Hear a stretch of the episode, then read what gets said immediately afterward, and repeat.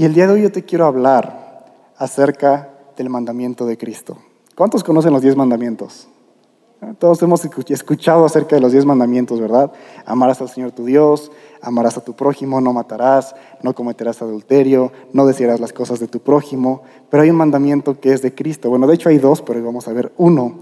Pero antes de comenzar, vamos a hacer una oración. Padre, te damos gracias por este tiempo y te pedimos que tú puedas bendecir este mensaje. Te pedimos que tú puedas hablar a cada corazón y nos reveles el corazón de Cristo Jesús cuando dio estas palabras de decir, este es mi mandamiento.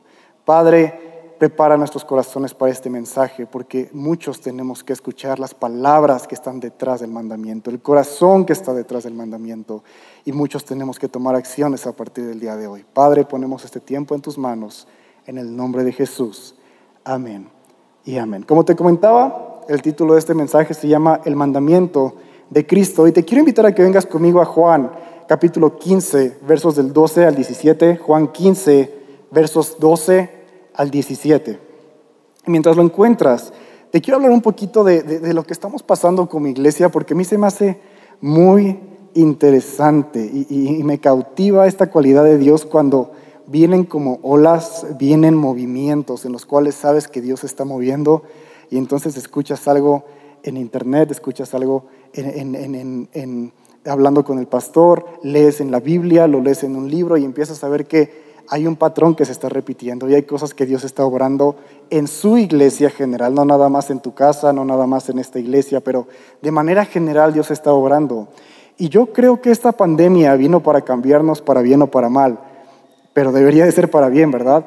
Porque han sido tiempos bien extraños en cuanto a nuestros planes en cuanto a nuestros sentimientos. No sé si tú has tenido días que estás frustrado, días que estás feliz, días que estás agradecido, pero hemos visto una tendencia y la tendencia ha sido que las familias se han estado lastimando e hiriendo.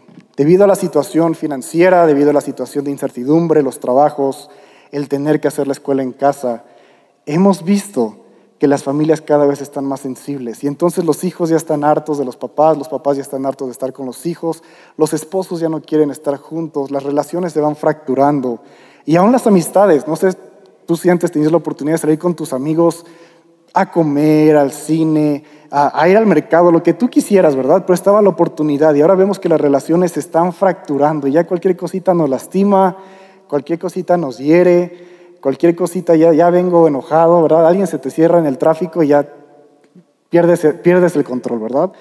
Y de esto te quiero hablar el día de hoy, porque la iglesia se ha estado lastimando recientemente. Gente en la iglesia, creyentes, cristianos, están lastimando a sus familias y a sus amigos y tal vez no se han dado cuenta. Es algo que empezamos a ver como consecuencia de esta pandemia, de este encierro. Y la semana antepasada mi mamá hablaba acerca de de los pecados ocultos, de las mentiras del diablo. La semana pasada tuvimos un gran tiempo en la presencia de Dios, renovando nuestra relación con Él. Y el día de hoy yo te quiero hablar acerca de un mandamiento que nos da Cristo como iglesia, como familia. Ahora, si ven conmigo a Juan 15, versos 12 al 17. Y este es Jesús hablando con sus discípulos y con la multitud y les dice lo siguiente. El día siguiente, grandes multitudes que habían venido a la fiesta al oír que Jesús venía a Jerusalén, tomaron, es Juan 15 del 12 al 17, no sé si está bien ahí, pero te lo voy a leer yo lo que tengo aquí, tal vez lo tengo mal anotado yo, pero Juan 15, 12 al 17 dice, este es mi mandamiento, y está diciendo Jesús esto, que os améis unos a otros. Ahora, te dije que hay, hay mandamientos en el Antiguo Testamento, Dios se los da a Moisés, y, son los diez mandamientos que conocemos y sobre los cuales se basa toda la ley judía. Ahora, la ley es muy vasta, pero están los diez mandamientos y a lo largo de la vida de Cristo, la gente está constantemente preguntándole cuál es el mandamiento más importante, cuál es la ley más importante, de qué se trata la ley, cuál es el sentir de esta ley, cuál es el sentir de este mandato. Y Jesús constantemente se está refiriendo a, los mandamientos y las conversaciones van en torno a esta palabra, ¿verdad? Los mandamientos de Dios. Y llega a este punto en el cual Jesús les dice, este es mi mandamiento. Y se me hace muy curioso porque mientras yo estudiaba esto en la semana, es la misma palabra en la cual Jesús se refiere a los mandamientos del Padre. No es como decir Jesús, este es mi corazón, esto es lo que yo les pido, sino la misma palabra que he estado usando por días o por meses, es la palabra que Él decide utilizar para decir, este es mi mandamiento, dándoles a entender que yo soy Dios, algunos no lo entendían en ese entonces, y estoy añadiendo al mandamiento, estoy añadiendo a lo que ustedes han estado practicando en este tiempo. Dice que os améis unos a otros, como yo los he amado. Nadie tiene mayor amor que este, que uno ponga su vida por sus amigos. Vosotros sois mis amigos si hacéis todo lo que yo os mando. Jesús les está diciendo, ya, ya, no, ya no tenemos una relación de que sí lo conozco, sí lo he visto en el mercado, ya somos amigos. Y no solo eso, son mis amigos si hacen, y ahorita vamos a adentrar un poquito más en esta palabra, hacer todo lo que Cristo nos manda. Continúa diciendo el versículo 15, ya no los llamaré siervos, porque el siervo no sabe lo que hace su Señor, pero los he llamado amigos, porque todas las cosas que oí de mi Padre, les he dado a conocer a ustedes. No me eligieron ustedes a mí, sino que yo los elegí a ustedes y los he puesto para que vayan y lleven fruto y vuestro fruto permanezca, para que todo lo que pidieren al Padre en mi nombre, Él se los dé. Esto les mando y lo dice una vez más. Empieza diciendo, este es mi mandamiento, que se amen unos a otros. Y termina diciendo, esto les mando, como reafirmando, todo lo que dije sí está bien, pero no se olviden del punto que quiero hacer aquí. Ámense unos a otros. Y yo quiero rescatar tres puntos de esta escritura, tres puntos de esta conversación con Jesús. Y el mandamiento viene en tres partes. Lo que Él está pidiendo, cómo lo está pidiendo y cuál es la consecuencia de hacer lo que le está pidiendo. Porque no sé si has escuchado que hay mandamientos que tienen promesas.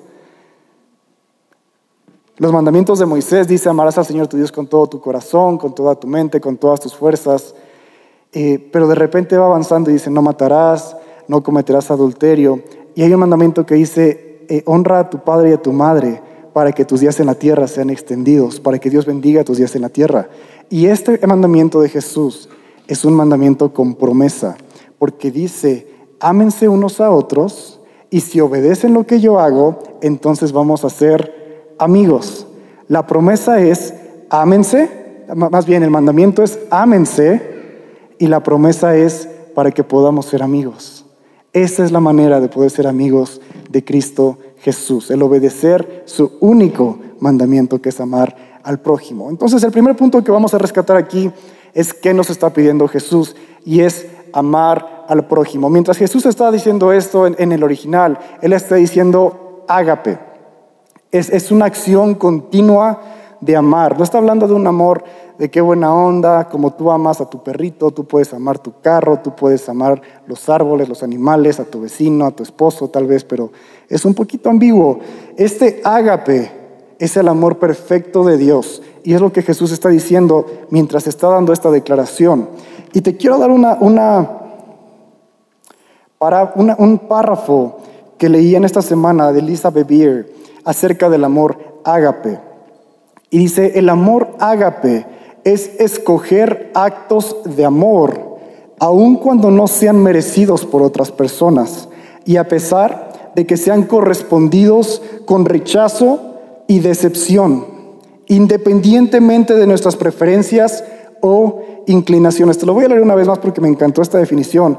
Es escoger actos de amor aun cuando no sean merecidos por otros y a pesar de que sean correspondidos con rechazo y decepción.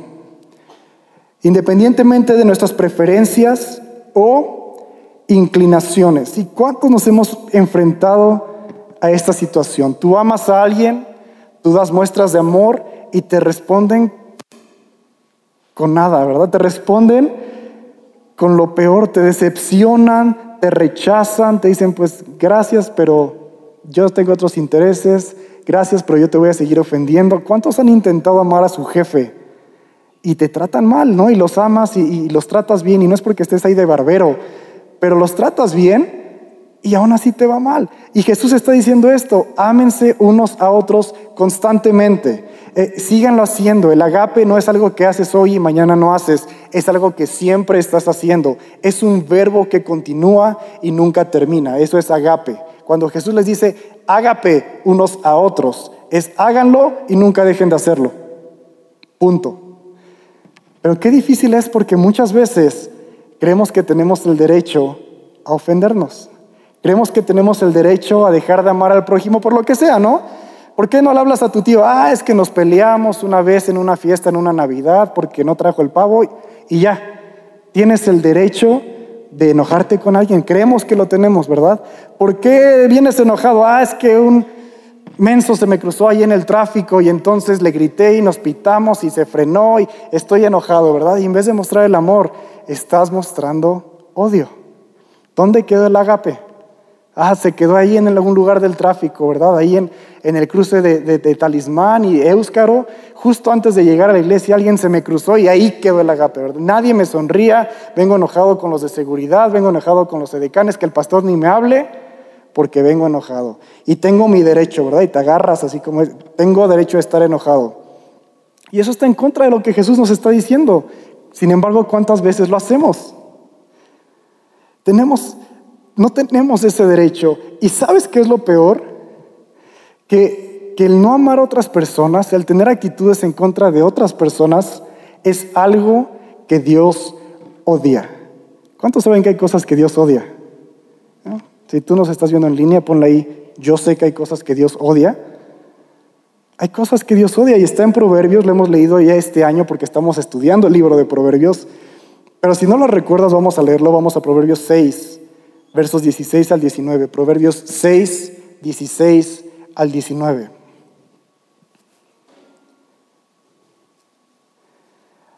Y empieza a decir, hay seis cosas que el Señor odia, que Jehová aborrece, y aún siete abomina su alma. Ahora, no te asustes, Dios puso emociones en nosotros, nos dio la capacidad de amar, pero también la capacidad de odiar no odiar para despreciar a una persona, porque tal vez es el concepto que siempre hemos usado, pero es odiar para despreciar aquello que no está alineado con su reino, aquello que no está alineado con su corazón, que es puro y recto.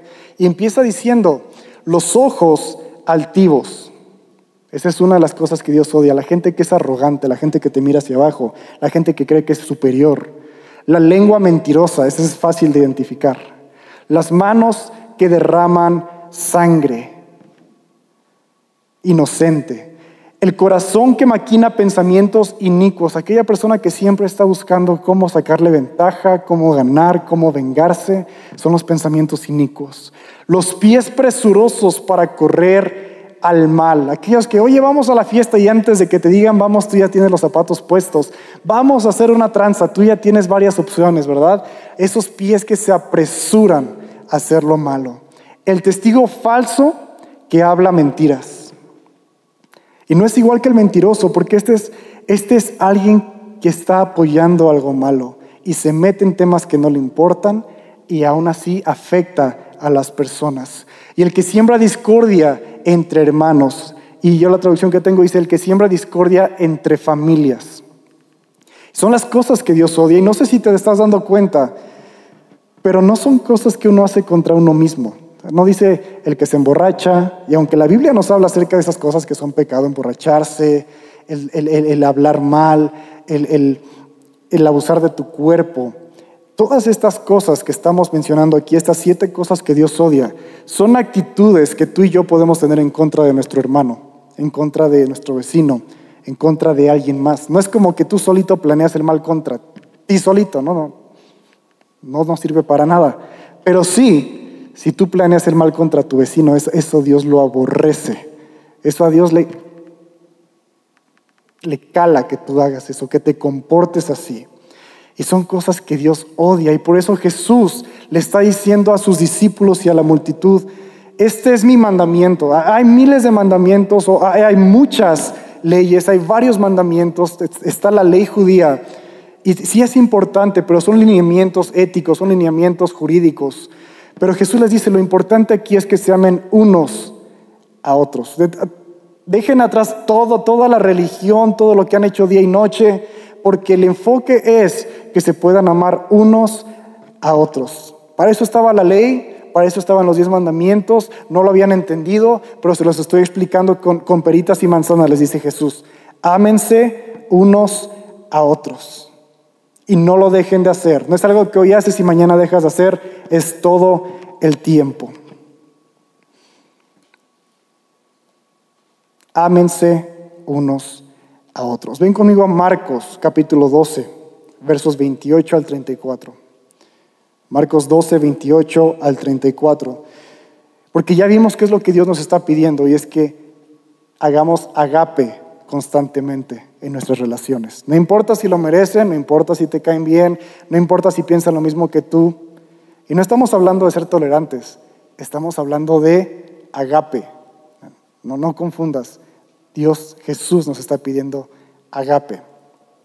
Pero si ya tienes Marcos, capítulo 12, 28 al 34, es una historia similar en la cual Jesús está compartiendo acerca de la ley. Es algo que constantemente le estaba haciendo, explicando, interpretando. Eh, eh, se metían un poco de debates y él no buscaba los debates, pero los debates lo buscaban a él. Y está hablando con un escriba, alguien que conocía muy bien la ley, alguien que conocía muy bien las tradiciones eh, judías.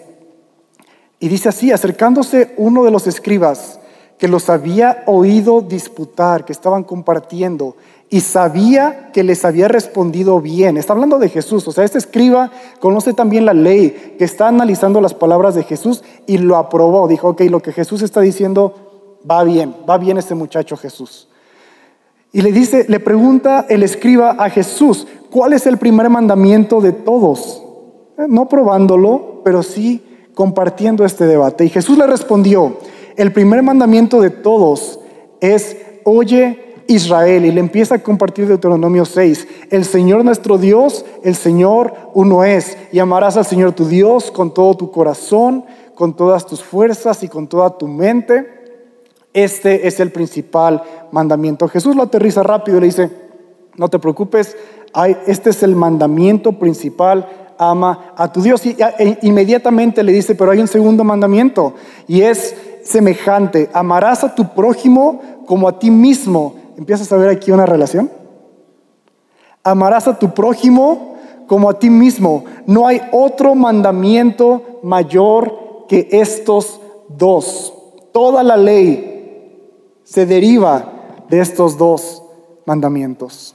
Continúa diciendo, y el entonces el escriba que le acaba de preguntar a Jesús, le responde a Jesús, bien maestro, ¿verdad has dicho una vez más? Le dice, bien muchacho, tienes bien la ley hasta ahorita, que uno es Dios y no hay otro fuera de él. Y continúa respondiendo el escriba, y el amarle de todo corazón, con todo el entendimiento, toda el alma y con todas las fuerzas, y amar al prójimo como a uno mismo, es más que todos los holocaustos y sacrificios. Este escribe está añadiendo un poquito más.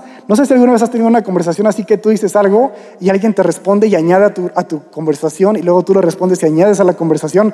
Eso está pasando aquí con el escriba, porque el escriba le dice exacto, es lo que acabas de decir y añade.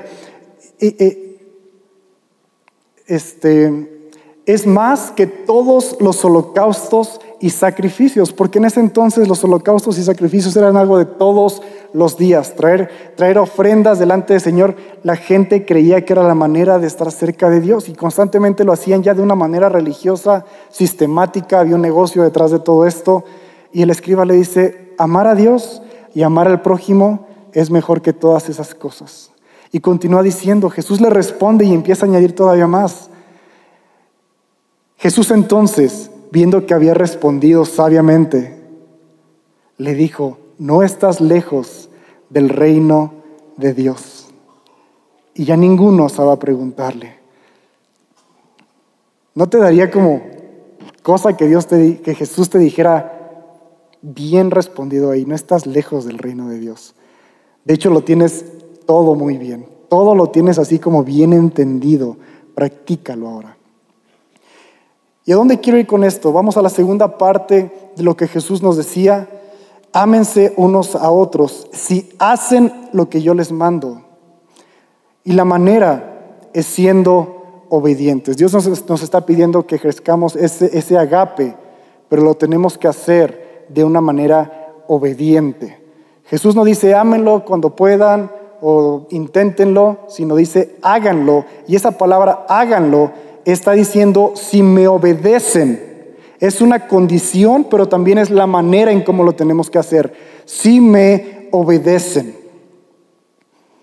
Y la obediencia es algo que yo aprendí cuando estaba en la escuela dominical, en la iglesia, y, no sé si tal vez no es la manera de, contar esta historia, pero yo era un niño un poquito travieso, un poquito rebelde.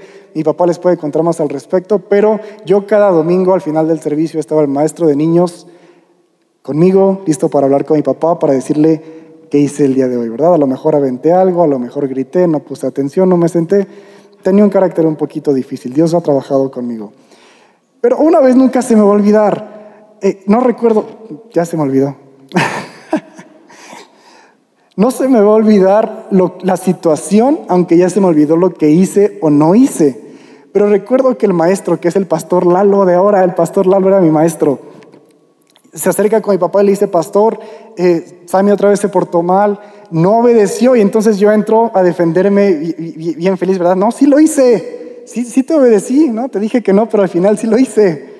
Y entonces Lalo voltea a verme y me dice, no, porque la obediencia tiene que ser a la primera, tiene que ser con excelencia y tiene que ser con buena gana. Y yo me quedé con la boca abierta porque obviamente no hice ninguna de esas tres, ¿no? Mi obediencia fue de malas, fue después de que me lo pidió como diez veces, y pues la verdad fue así como, ¿puedes poner la caja de Kleenex ahí? Ahí está, ¿sale? Entonces, el pastor va con mi papá, yo le digo, sí, obedecí, y el pastor Lalo le dice, esa no fue obediencia, eso fue un sacrificio de parte de tu hijo.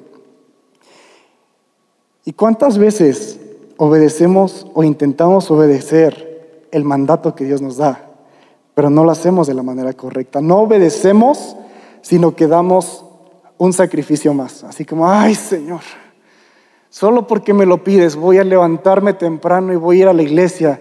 Y durante el camino vienes enojado, viene, te vienes quejando y te saludan los decanes bien felices. ¿Cómo estás, hermano? Y tú, ay, pues no dormí porque toda la semana trabajo y luego los vecinos de anoche tuvieron su fiesta, no, no y, luego tengo que ir todavía a hacer las, las compras de la despensa, pero aquí estamos, sí, gloria a Dios, aleluya.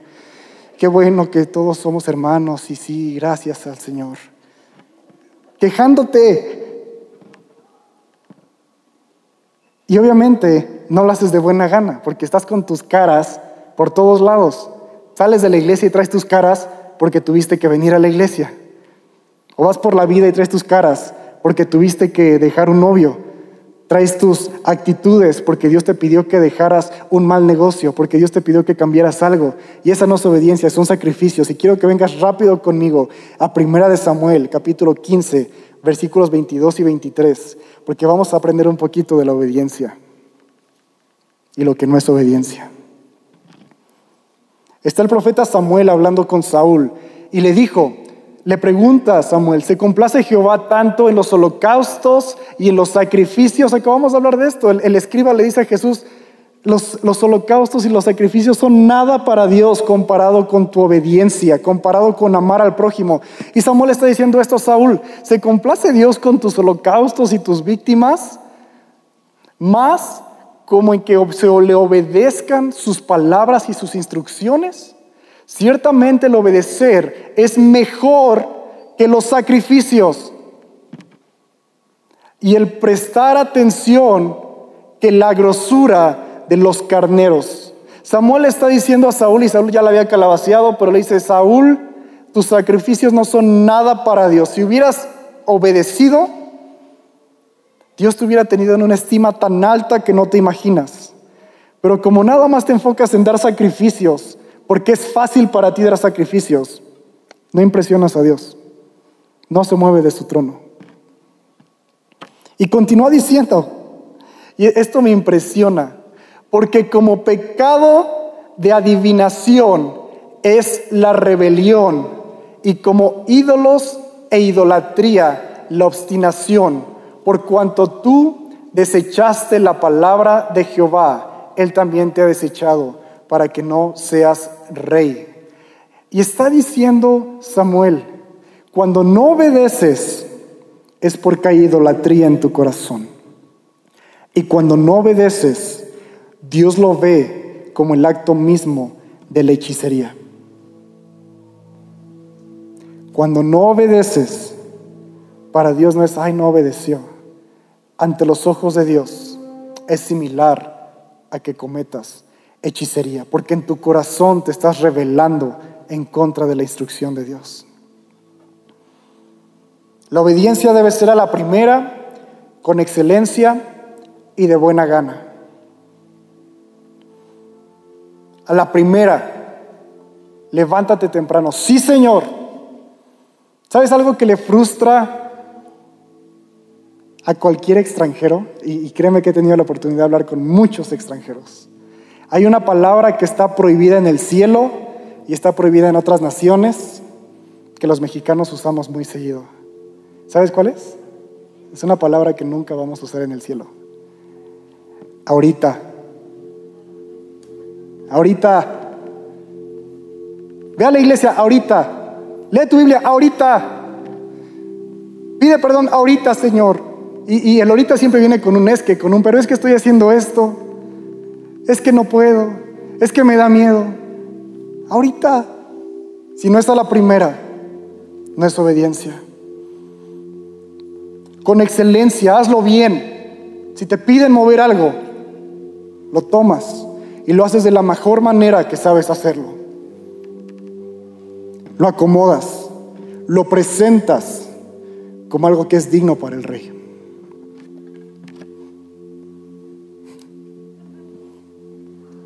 Con excelencia. De buena gana. No te quejes. A Dios no le impresionan tus quejidos. A Dios no le impresiona, ay Señor, es que me tuve que levantar temprano. Ay Señor, es que tenemos que viajar dos horas para llegar al servicio. ¿Vas a obedecer o no? A Dios no le impresiona todo el sacrificio que estás haciendo. ¿Es obediencia o es sacrificio? No hay algo en medio. Y lo triste es que muchos cristianos viven una vida de sacrificios y no de obediencia. Y entonces no viven la cristianidad al 100, ni viven en el mundo al 100. Viven infelices porque no son cristianos de de veras y tampoco son gente del mundo de de veras. Y entonces no van a fiestas, pero todo el tiempo están quejando, es que no puedo ir a fiestas porque Dios no me deja. Regresan a sus hogares todos los días con su familia y se están quejando porque sus amigos sí fueron a divertirse. Tienen que pedir perdón y están, ay, te pido perdón porque Dios me dijo que te pida perdón. Obedece y cállate. ¿Vas a ser cristiano? Obedece. ¿Vas a andar diciendo ahorita, vas a querer hacer sacrificios? Perteneces al mundo. Y Jesús lo dice, ámense unos a otros y háganlo, obedezcan. No lo hagan como un sacrificio, háganlo. Los fariseos vivían de sacrificios, ese era su estilo de vida. Todos los días llevaban ofrendas, lo presumían delante de todos, mis ofrendas, mis monedas, mis vacas, mis toros.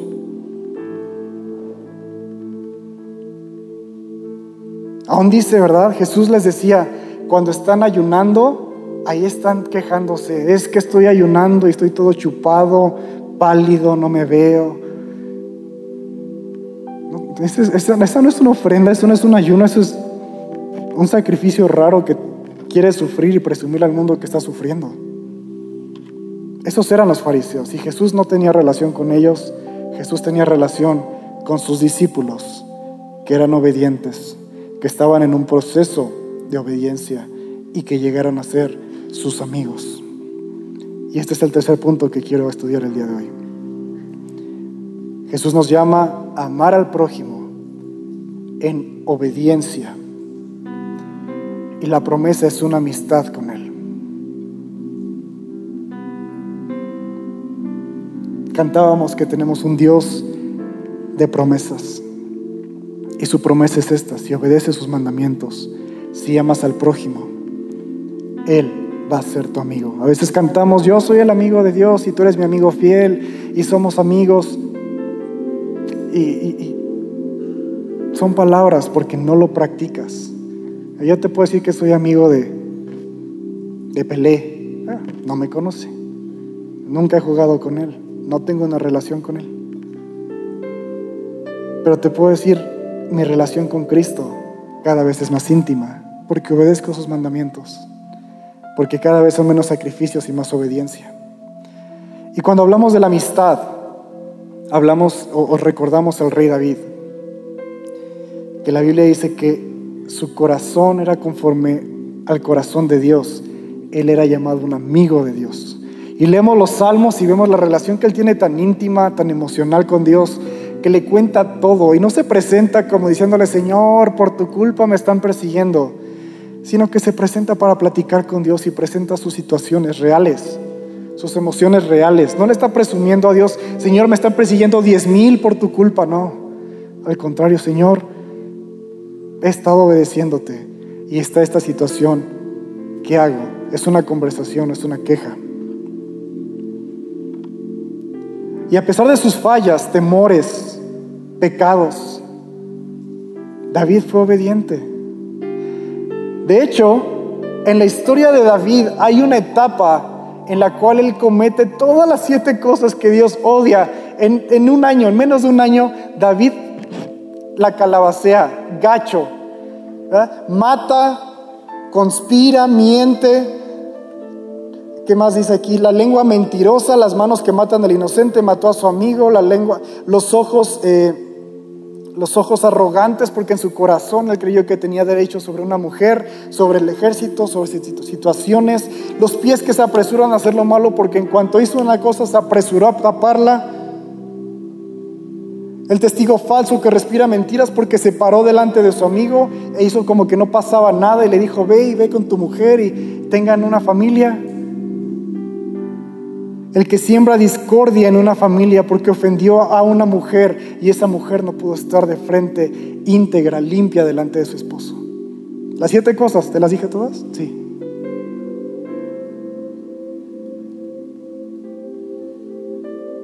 Si David hizo todas esas y aún así es conocido como un amigo de Dios, ¿no crees que para ti y para mí hay esperanza?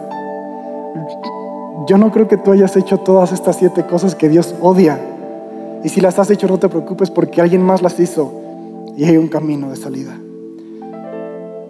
David tuvo que aprender a vivir con las consecuencias de sus acciones, sí, pero se arrepintió de corazón, restauró su relación y obedeció. Y cuando las consecuencias vinieron, él fue delante de Dios y le dijo, Señor, ¿qué voy a hacer? Y Dios le dice, va a pasar esto, y esto, y tu casa va a sufrir violencia, no va a haber paz. ¿Por qué pecaste? Porque tomaste acciones incorrectas. Y David no le dice pero, o le dice ahorita, o se empieza a quejar, o le dice es que yo estaba aquí y le da sus excusas. David dice sí, así sea. Así sea. Obediencia. La obediencia en amar a otros trae amistad con Dios, amistad con Cristo. Pero no quiero que te vayas de aquí nada más pensando en las cosas que, ofenden a Dios, en las cosas que Dios odia. Ven conmigo a Mateo 5, versos 1 al 12. Mateo 5, versos 1 al 12. Y vamos a leer las, las bienaventuranzas. Jesús está hablando acerca de actitudes del corazón que bendicen a otras personas y Dios y Jesús dice benditos son aquellos que se comportan así. Mateo 5 dice, viendo la multitud, subió al monte y sentándose, vinieron delante de él sus discípulos. Y abriendo su boca les enseñaba diciendo, Bienaventurados los pobres en espíritu, porque de ellos son el reino de los cielos. Bienaventurados los que lloran, porque ellos recibirán consolación.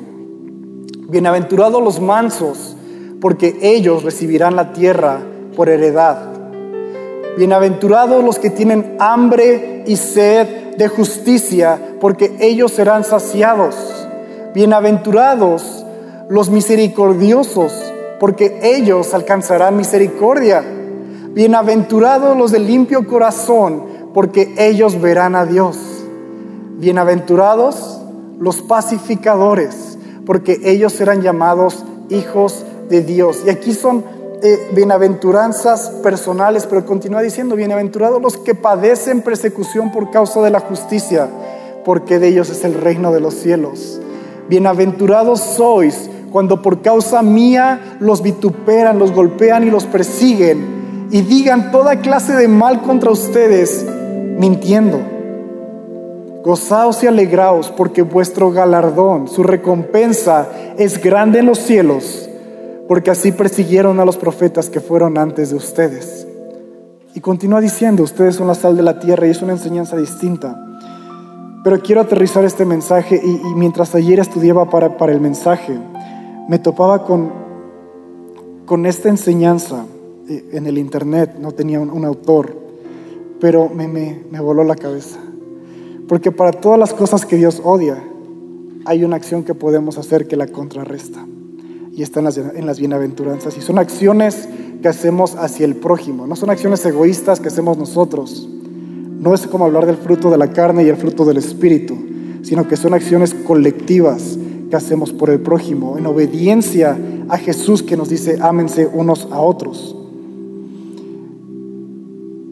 Dios odia los ojos arrogantes, pero Jesús dice, bienaventurados los mansos, los que no se creen más de lo que son, los que conocen su potencial y lo mantienen en humildad.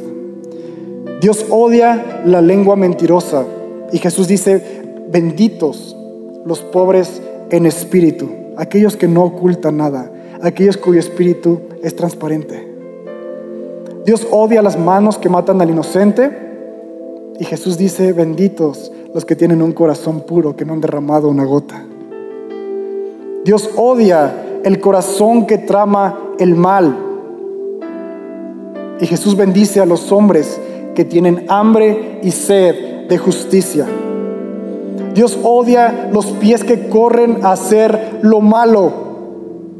Y Jesús bendice a los misericordiosos, aquellos que teniendo el derecho otorgan el perdón.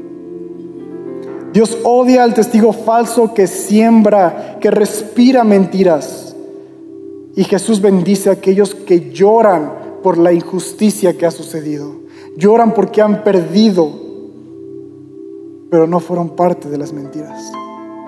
Dios odia a los que siembran discordia en la familia y los hermanos. Y Jesús bendice a los pacificadores. Cuando Jesús dice, ámense unos a otros, está diciendo, sean mansos, pobres en espíritu, puros de corazón, tengan hambre y sed de justicia, sean misericordiosos, lloren por las injusticias, sean pacificadores con otros. Así amas a tu prójimo. Este es el mandamiento de Cristo. Ámense unos a otros, háganlo en obediencia y como consecuencia Cristo nos va a llamar amigos suyos. El mundo va a decir, Él era un amigo de Cristo, porque no se comportaba como el mundo, trataba bien a sus hermanos, a sus amigos, a su familia, a sus conocidos, a sus vecinos, a cualquiera que se le pusiera enfrente. Su corazón era bendecido, era una persona bien aventurada. Amén. Y quiero cerrar este tiempo con este llamado y decirte, Cristo nos está llamando a dejar de lastimar a los demás, a dejar de lastimar a la gente que está en nuestro hogar, a dejar de lastimar con nuestras actitudes egoístas, a dejar de lastimar con acciones de mentiras, con acciones de engaños, con planes que tenemos para lastimar, o tal vez tu intención no es lastimar, pero aún así en tus acciones te das cuenta que has estado hiriendo personas a la derecha y a la izquierda. Y el llamado para ti el día de hoy es, deja de lastimar a los demás. Ámalos y deja de poner peros. Sé obediente a la primera, con excelencia y de buena gana. Y quiero hacer una oración para terminar y te quiero invitar a que te pongas de pie, pero, pero, hazlo en obediencia. No, te, no hagas un sacrificio aquí. Si tú dices, ay, me tengo que poner de pie, ya estás haciéndolo con el pie izquierdo. En obediencia, dile, Señor, mi corazón quiere ser obediente. Mi corazón está dispuesto a amar, a hacer un agape constante con la gente que está a mi alrededor. Y vamos a hacer una oración para consagrarnos y decir, Señor, queremos obedecer el mandamiento de Cristo.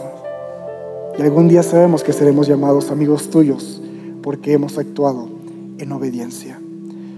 Padre, te damos gracias por este mensaje que has puesto en mi corazón. Y yo sé que es un, llamado de atención a las familias, un llamado de atención a los amigos, un llamado de atención a cada persona que en sus relaciones ha menguado, que ha dejado que actitudes incorrectas se mezclen, actitudes incorrectas afecten sus relaciones. Y Padre, queremos ponernos de pie simbólicamente en obediencia y decir, Señor, yo voy a obedecer tu mandato de amar al prójimo. No enfocándome en lo que no puedo hacer, sino en lo que debo de hacer, en lo que puedo hacer por ellos. Trabajar en misericordia, en amor, en verdad, en justicia, en tener un espíritu noble, manso, humilde. Señor, trabaje en nosotros porque ya no queremos ser enemigos de Dios. No queremos desobedecer y que sea presentado delante de ti como hechicería. Queremos ser obedientes. Trabaje en nosotros que cada día más, como los discípulos, caminando de tu mano, ejerzcamos esa obediencia. Y entonces llegue el día en el que nos digas, ya no los llamaré siervos, sino amigos, porque han obedecido, porque conocen mi corazón y aman como yo amo. Padre, te damos gracias, porque yo sé que tú estás obrando. Y ahí donde estás en tu silla, dile, Señor, obra en mi vida. Hay temas que tú tienes que tratar con Dios. Yo no lo sé, pero tú sí lo sabes. Cosas que has hecho, dicho, pensado, apresurado. Y dile, Señor, entrego eso. Lo entrego delante de ti. Muero a eso, decido obedecerte, decido amar planes que tenías en contra de tu jefe, en contra de tus trabajadores, en contra de tu esposo, de tu esposa. Suéltalo en este momento. Dile, Señor, decido ejercitar el agape constante, aunque no lo merezcan, aunque no sea recíproco, aunque me decepcionen, aunque tengamos ideales diferentes, decido ejercitar tu agape. Y esta es una situación entre tú y Dios. Es una situación personal entre tú y Dios. Solo tú sabes tu situación. Solo tú sabes tus pensamientos. Solo tú sabes a quién has ofendido. Y aun si Dios te está llevando a pedir perdón, hazlo en obediencia a la primera de la manera correcta y con excelencia. De buenas. Y saliendo de este lugar, toma la oportunidad de que lo que Dios te está llevando a hacer, hazlo en obediencia no en sacrificios. Padre, cerramos este tiempo. Gracias por tu presencia y continuamos nuestro servicio confiando en que todas las cosas están bajo tu control, Señor. En el nombre de Jesús. Amén y amén.